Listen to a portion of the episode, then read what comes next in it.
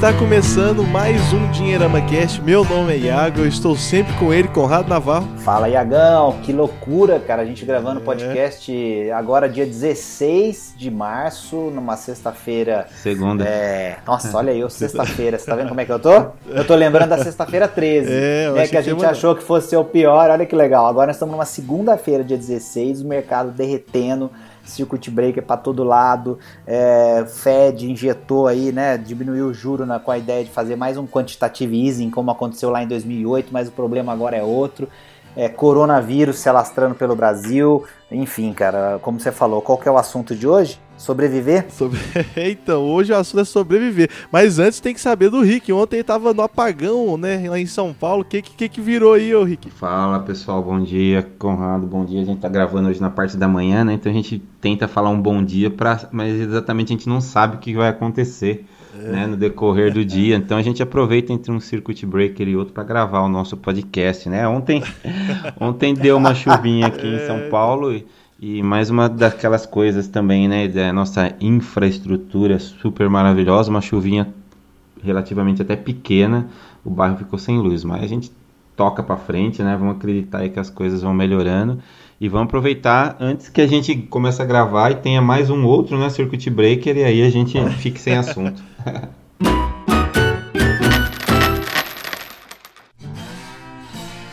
Olha, a galera vai escutar esse podcast. Eu já falei de sexta-feira, gravando na segunda. O Rick meteu um. Entre um circuit break e outro, a gente tá gravando. Todo mundo vai pensar assim: esses caras são os fanfarrões, porque eles estão fazendo graça com um negócio que é sério, mas é o seguinte, gente, é de desespero mesmo, tá? É, na verdade, é, o que a gente está muito preocupado, claro, é com a questão da saúde pública em geral, né, principalmente com o colapso do sistema de saúde por conta de uma pandemia como essa, né? Não é nem tanto pelas pessoas em geral, porque a gente sabe que o grupo de risco é o, é o maior problema e a transmissão, né, em quantidades muito maiores, ela é, vai ser só uma questão de tempo mesmo aqui, mas essa questão do mercado financeiro como um todo, de certa forma, e aí eu já lanço esse primeiro comentário para o Iago e o Rick também comentarem, tem muito né, da história de já vimos de um bull market é, bastante longo, né? A gente pegar aí o SP500, por exemplo, um dos, índices lá de fora, nos últimos 10 anos, aí ele tá lá na, tava lá na casa dos 200%.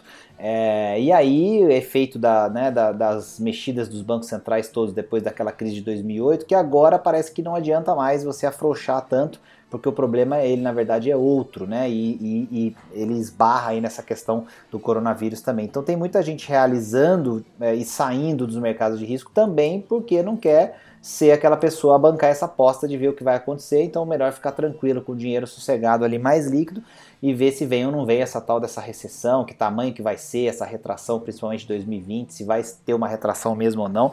Então acho que é, a questão é muito essa, né? A gente está muito na, na, no campo das, das uh, perguntas e das especulações sobre o que pode acontecer. E quem falar para você aí que está ouvindo que tem alguma certeza em relação a alguma coisa, você corre porque esse cara tá mentindo, ele tá no mínimo querendo chamar sua atenção, fazer banca, fazer pose.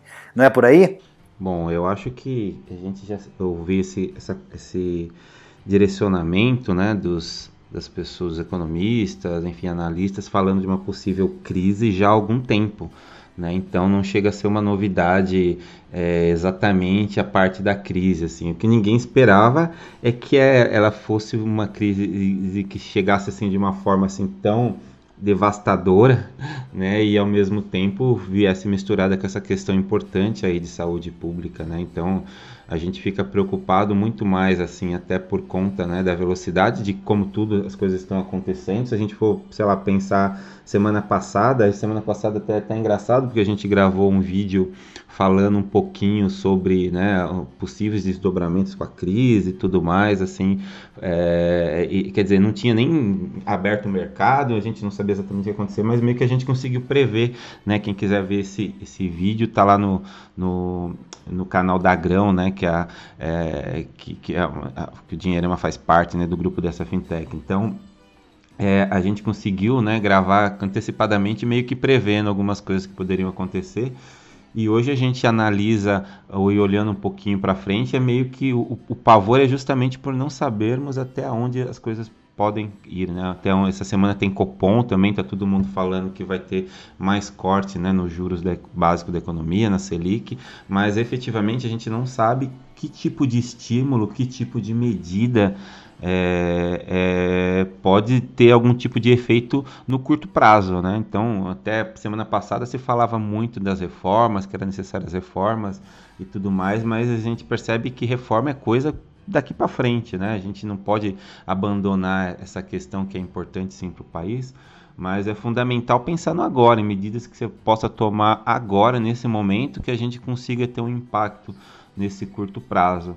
É, e, e, essa incerteza né, que gera em torno do, principalmente por ser um vírus novo, relativamente novo, enfim, a gente tem os dados lá da China, como é alguma coisa na Europa, né, principalmente na Itália, e eu acho que vão ser aí pelo menos umas três a quatro semanas aí de bastante volatilidade, vai continuar no mercado, mas eu acho que fundamental nesse momento é cada um também ter a sua responsabilidade, né? não só com o bolso, mas também com o restante da sociedade e poder fazer aquilo o mínimo, né? que é, é pelo menos para não tentar espalhar e conter a, a propagação desse vírus. O Rick, comentando sobre isso especificamente, é, inclusive uma decisão importante que acaba tendo que tomar, que é o lance do lançamento do livro do dia 19, né, que a gente vai cancelar, obviamente, por conta dessa situação toda, né, não, não faz sentido você ser um agente de reunião de pessoas quando a recomendação é que você fique longe delas, né, então 19 de março a gente não vai ter essa, essa noite de autógrafos, mas é, provavelmente teremos alguma coisa depois, pode ser um lançamento de repente via live, online, a gente vai pensar numa forma de reunir as pessoas aí para poder é, fazer alguma coisa legal considerando o, a participação de todos e todo mundo que estava com essa expectativa. Então, essa é uma informação interessante, importante, dada no começo do nosso bate-papo, para não deixar é, as pessoas aí em dúvidas sobre o que vai acontecer em relação ao livro. Mas eu queria é, colocar uma, uma outra é, situação aqui, uma outra explicação, que você estava falando de, de, de, de, medidas e tudo mais, e a gente teve, né, tá tendo ao longo desse dia de hoje, a gente está gravando nessa segunda-feira cedo, então muita coisa ainda vai aparecer, mas já alguns anúncios por parte da equipe econômica pensando é, em formas de mitigar o, o, o aspecto, é, digamos, do reflexo disso tudo, né? Porque é, interessante a gente ponderar o que você falou, que é, como o Fed, por exemplo, fez lá fora de baixar mais os juros, agora está zero mesmo, né? Praticamente zero. Então até o, o, campo de atuação ele acabou ficando mais estreito, menor, não tem muito mais o que se pode fazer.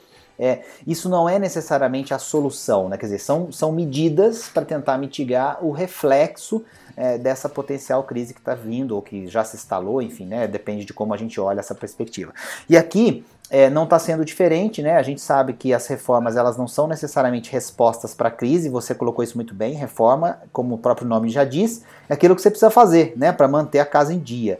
Mas a gente vê algumas medidas, por exemplo, o Banco Central tentando facilitar a renegociação de dívidas, né? Então saiu agora uma informação é, falando que é, existe essa essa, essa é, digamos, essa é, sinalização né, de que uh, as medidas elas vêm para apoiar a economia uh, do Brasil já, exatamente no enfrentamento dessa pandemia. Né? Então, a primeira medida é para facilitar a renegociação de crédito pelas famílias e empresas né, que têm uma boa capacidade financeira.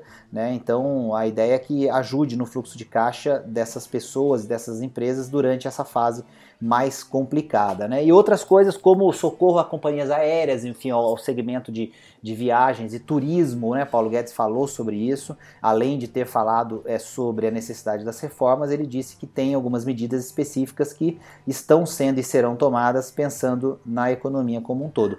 Mas é, o reflexo, como você bem colocou, ele é muito incerto, né, Rick? A gente está falando provavelmente de um 2020 que já foi para o espaço, né? E aí é, temos que pensar se 2021 já está indo também ou não, né? Não é por aí ou estou exagerando? Acho que é bem isso também. É legal até ouvir o que o, que o Iago tem, tem né? Ele está vivendo também, enfim, tá o tempo todo vendo com o pessoal, inclusive público mais jovem e tudo mais. Mas é, eu acho que é por aí. Né? A gente vive dentro dessa incerteza justamente porque a gente não sabe exatamente ainda o que, que vai, o, o, né? até que ponto a, a infestação, essa, essa questão do vírus vai chegar. A gente tem o um inverno para chegar ainda no Brasil, né? Quer dizer, a gente está caminhando já finalzinho do verão, chegando no outono, então as temperaturas mais baixas. Então é, é muito difícil fazer qualquer tipo de previsão. A gente ainda por cima tem um certo é, a questão política continua bastante conturbada, né? A gente teve manifestações ontem, mesmo com o pedido das autoridades para não haver nenhum tipo de, né, de, de, enfim, de pessoas se reunindo e tudo mais. E o ambiente político ainda por cima é, continua bastante incerto. Então são Ô Rick, só para pontuar esse ponto aí, assim, falar uma, uma, uma coisa é, para a gente levar para o lado também, assim, de, de ver como é que é, todo mundo está fazendo, é, falando o que quer, mas não necessariamente fazendo o que precisa ser feito, né? A gente teve manifestações em um momento em que uh, a recomendação era de evitar aglomerações, acho que isso já foi uma, uma burrice, uma estupidez, né? Assim, o, o apoio é importante, a manifestação é livre, mas existe um contexto é, social mais importante aí acima disso, independente de quem você apoia ou não, né? Do ponto de vista político, até mesmo da alternância de poder. Nós já defendemos a alternância de poder aqui e não escondemos em que a gente fez esse, essa escolha, esse voto pelo atual governo, não necessariamente por uma afinidade gigante, mas pela questão da alternância de poder. A gente já defendeu isso e defende tranquilamente, mas então foi uma estupidez. É, e é, do, pelo outro lado, quando você vê, por exemplo, o Rodrigo Maia, enfim, a outra, a outra turma ali que está também é, é, é, muitas vezes jogando algumas coisas aí no ventilador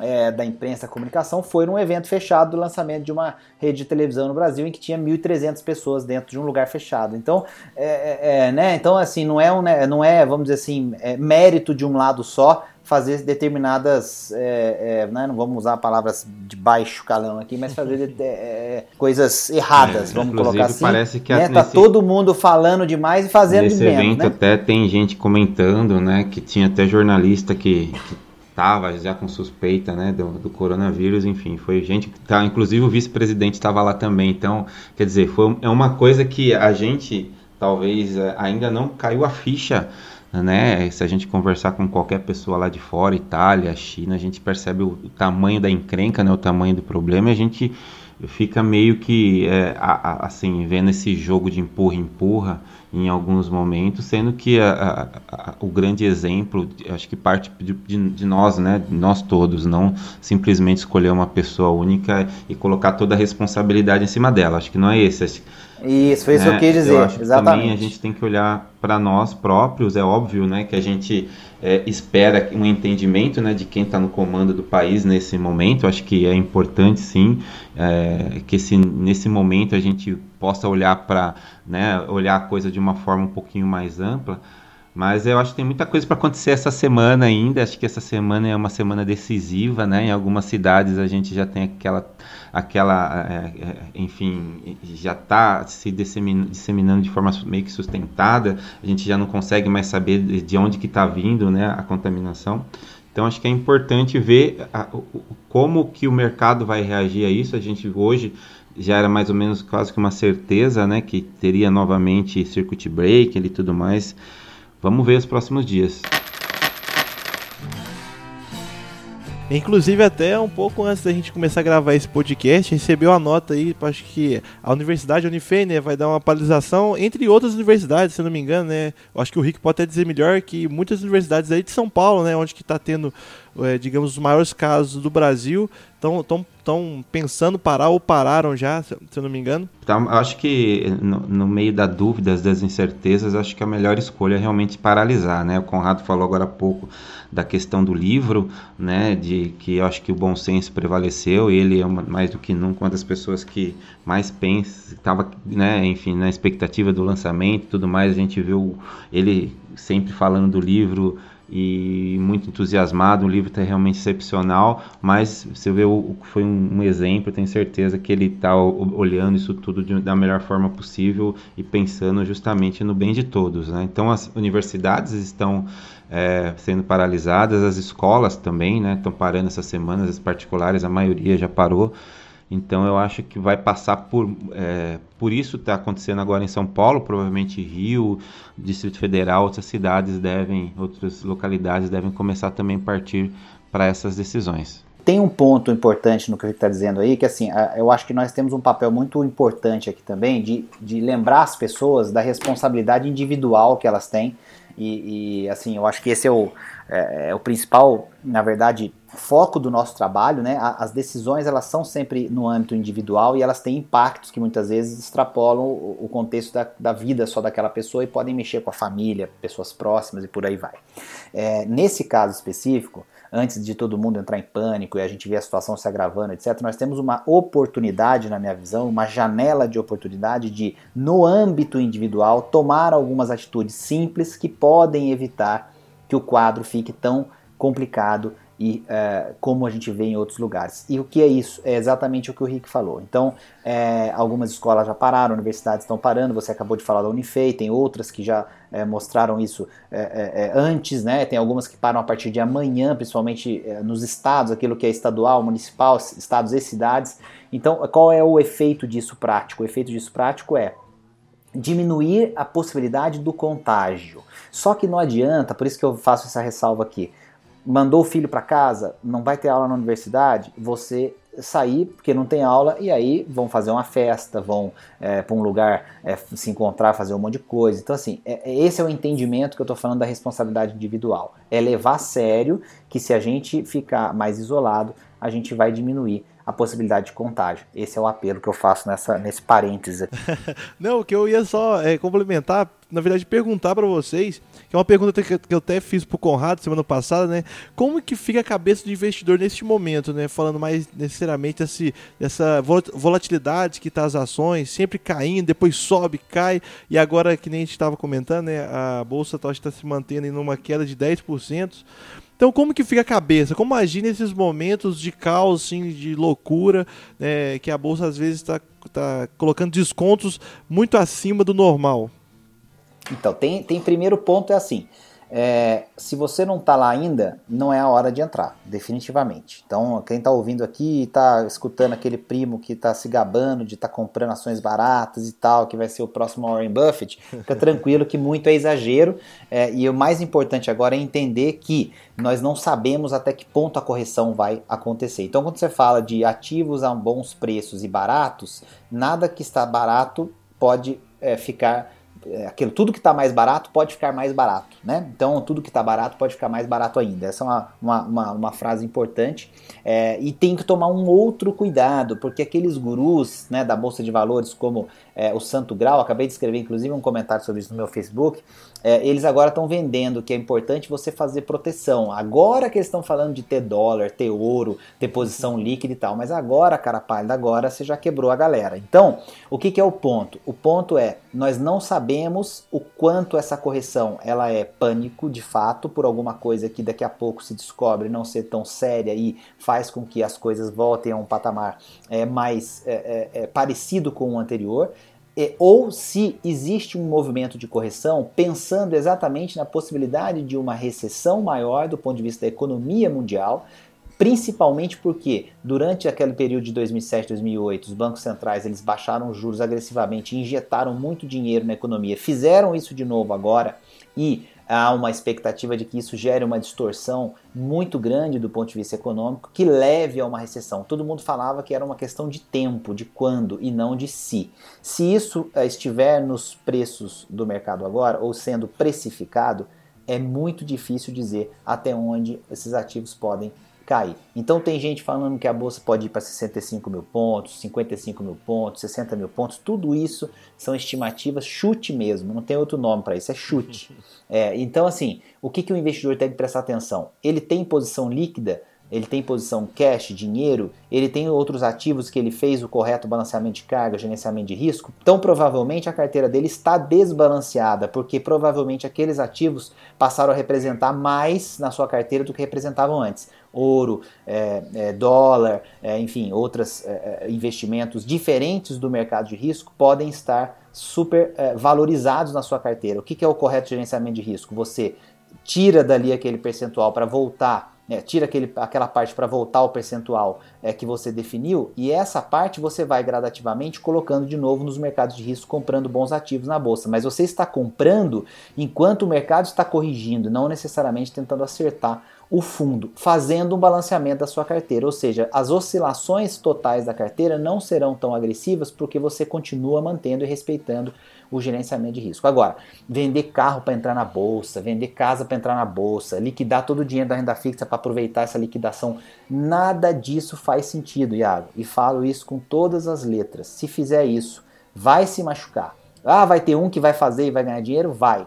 É a exceção. Não é assim que a gente investe. Não é assim que a gente aproveita e entende o que são os mercados de risco. Então fica a minha ressalva. Quantas, é, não sei se, se você lembra de cabeça, Conrado, quantas mil pessoas entraram na bolsa aí nesses últimos... Rick, de janeiro de 2019 para agora, dezembro de 2018, janeiro de 2019 para agora é um, um milhão, milhão, né? Mais ou então, menos. Muito, e, e, a bolsa, como está agora, ela devolveu tudo que ela deu de ganho desse período até aqui. Nós estamos lá em, em, em começo de 2019, mais ou menos Isso. nesse patamar, antes até um pouco, lá em setembro de 2018, para trás um pouco ainda, é, e tendo correção é, maior que a gente não sabe, vai devolver mais ainda. Então é praticamente metade dos investidores que entraram e que foram simplesmente pois engolidos. É, então, muita, muito dessas pessoas que entraram na bolsa entraram é, baseadas naquele discurso aí que a gente ouviu em muitos lugares, né? Muita gente querendo vender curso, muita gente querendo vender material especializado em bolsa, dizendo que todo mundo tinha que entrar na bolsa porque os juros estavam baixos, que a renda fixa já era e tudo mais, não é? Vocês concordam com isso ou não? Sim, e a gente fazendo um alerta Exato. sempre. O Iagão tá de e, testemunha e, aqui, né? E, sempre falei a mesma coisa, não falei, Iagão? Sim, e agora sim, qual que é o discurso dessas mesmas pessoas, né? Não é tão falando aí que tem que entrar na bolsa porque os, as ações estão com preço muito baixo, porque é a oportunidade da vida, por conta disso, por conta daquilo. Então vocês percebem que sempre vai existir algum tipo de argumento para tentar fazer com que as pessoas né, passem a aderir a algum tipo de ideia, algum tipo de, né, de situação, sendo que o fundamental, que é aquele antes de, né, de fazer a pessoa investir, que é fazer a pessoa justamente entender o mercado, fazer a pessoa realmente estudar, experimentar, é, praticamente a gente não ouve em nenhum momento né, fazer isso. Então, você falou o exemplo do primo, do cunhado, não sei de quem que está lá só mostrando a parte boa da coisa, né, mostrando que vai ganhar, e aí se cria todo um ambiente onde que a pessoa fala, olha para lá e começa a se sentir incomodado, porque um consegue, o outro não consegue, e tô ficando, tô ficando tô fora ficando da festa, fora né, da festa. Então, sem dinheiro para poder fazer isso, algumas pessoas optam justamente por fazer isso que você está falando. Vou vender o carro, vou vender a moto, vou vender a casa, né? Assim, às vezes patrimônio, reserva de reserva emergência. De emergência. Né? Olha, eu recebi, eu recebi uma mensagem de uma prima me perguntando se não era legal, já aproveitando que ela não estava usando muito o carro, e ela ficava de Uber, vendia o carro para entrar na bolsa. A hora que eu recebi essa mensagem, aí pronto, a teoria não é mais teoria, é isso que as pessoas pensam. E aí é a hora que o bicho pega, porque não é assim que investe. A questão é, você é, pode fazer, pode até fazer sentido do ponto de vista do que é comprar barato e vender caro, né? Que é aquela máxima que todo mundo uhum. repete é, mas que é, é, é, uma coisa bonita de falar e praticamente impossível de fazer na prática nesses uhum. termos. Então pode fazer sentido do ponto de vista lógico, mas operacionalmente falando não é, é assim que se investe. Até é porque para poder efetivamente aproveitar essas né, nuances, esse sobe e desce do mercado, você teria que ter uma experiência de trader, você teria que ter um conhecimento um pouco maior do mercado, teria que ter tempo para poder se dedicar e tudo mais. Então, a grande parte das pessoas que a gente acredita, né, inclusive nós defendemos realmente que seja importante a pessoa ter dentro da sua carteira de investimento um percentual de bolsa, mas olhando para frente, olhando para o futuro, né, tendo um, um, um, né, um, um approach um pouquinho diferente desse de comprar e vender, comprar e vender, comprar e vender. Então, é, eu acho que esse é o momento justamente de muita cautela, tentar se cercar, um pouco até ter um pouco de isolamento. Também está falando de, isolar, de se isolar, né, do, do ponto de vista de ficar em casa, mas também se isolar um pouquinho da questão da internet, escolher um ou outro cara que o profissional que você realmente é, conhece, sabe que tem uma boa intenção, não está tendo interesses escusos por trás, para não cair nessa armadilha. Eu volto a falar, armadilha, sempre só mudam o discurso, mas a ideia é sempre a mesma. Querem te empurrar um produto, querem te fazer você entrar no mercado simplesmente quando não é, é talvez não seja aquilo para você. Então, eu acho que é, é fundamental a gente colocar os dois pezinhos no chão nesse momento principalmente e, e espero que as pessoas que entraram né, dentro desse argumento aí não saiam frustradas, mas mais de que isso saem falando mal da bolsa, falando que é cassino, que é aquilo lá, que é uma coisa que a gente já viu acontecer é, em 2008, 2009. E é até interessante isso que o Rick falou, que é que eu acho que o investidor ele acaba se ele se concretizando com o tempo, né? Porque às vezes uma pessoa nova que entra no mercado agora é, vai olhar, ela nem sabe se identificar se de fato aquela ação tá barata ou não, né? Então é muito, na verdade, um, um, o barato para mim é diferente do barato do Conrado, do Rick, é, é, diferente do barato, do barato de um investidor que tá aí há 50 anos. Então, no final das contas, é, é, é, é realmente muito perigoso esses discursos aí nesses cantos da sereia querendo induzir algo. Oi, oi Iago, você tocou tocou no ponto, olha só, você fez um comentário para é, reduzir a questão à pergunta mais importante. Por que, que você está comprando as ações agora? Entendeu? Esse é o ponto. Quando alguém vem falar para mim, ah, beleza, tá caindo, é, e aí nunca, né, voltamos pro patamar de não sei que ano, a bolsa em dó, repetindo, papagaiando, um monte de coisa que leu, né, sem entender nada do que tá falando. Aí eu pergunto pro cara o seguinte, legal, por que, que você vai comprar as ações agora? Aí o cara para, olha pra minha cara, é, porque estão falando que está muito barato, porque estão falando, porque estão falando, porque estão falando. Você não sabe por que, que você está comprando as ações. Então, se você não sabe por que, que você está investindo, você com certeza não sabe o que pode acontecer com o seu investimento.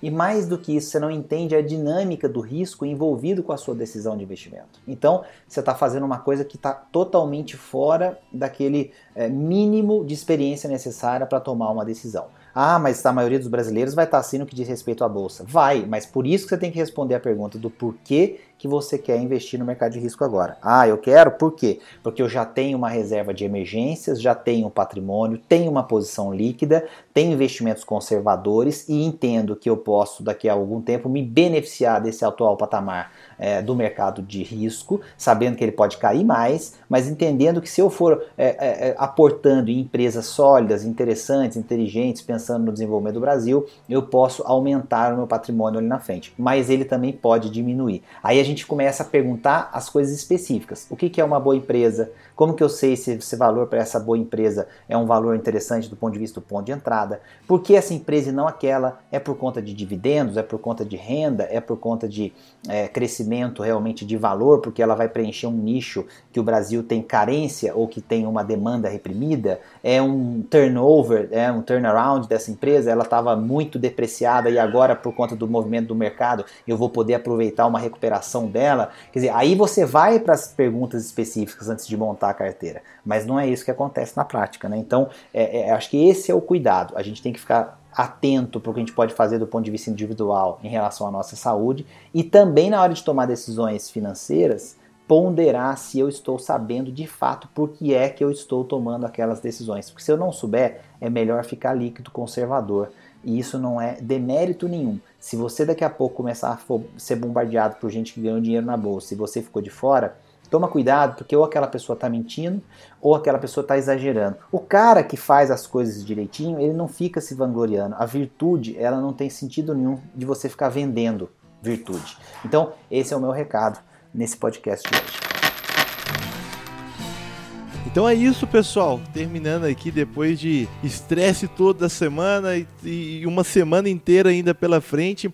Fica aí mais os recados do Rick e do Conrado para vocês não fazerem nenhuma besteira durante esse período, né? Eu acho que é justamente isso, Iagão. Você matou a pau aí nessa finalização aí. Acho que é, é, é o momento mais do que tu, todo mundo se preservar, né? Tanto sob o ponto de vista da saúde, né, cuidar bastante, enfim, tem um monte de medidas importantes é, sendo divulgadas, a questão de lavar bem as mãos e tudo mais. Então, acho que isso todo mundo já está sabendo, a gente faz o nosso papel de reforçar, mas na questão financeira, não cair na ideia de, de simplesmente aproveitar a promoção e tudo mais. Né? A gente sempre fala das promoções na hora de comprar outras coisas, né? então acho que nesse momento de grandes incertezas também vale com relação aos investimentos.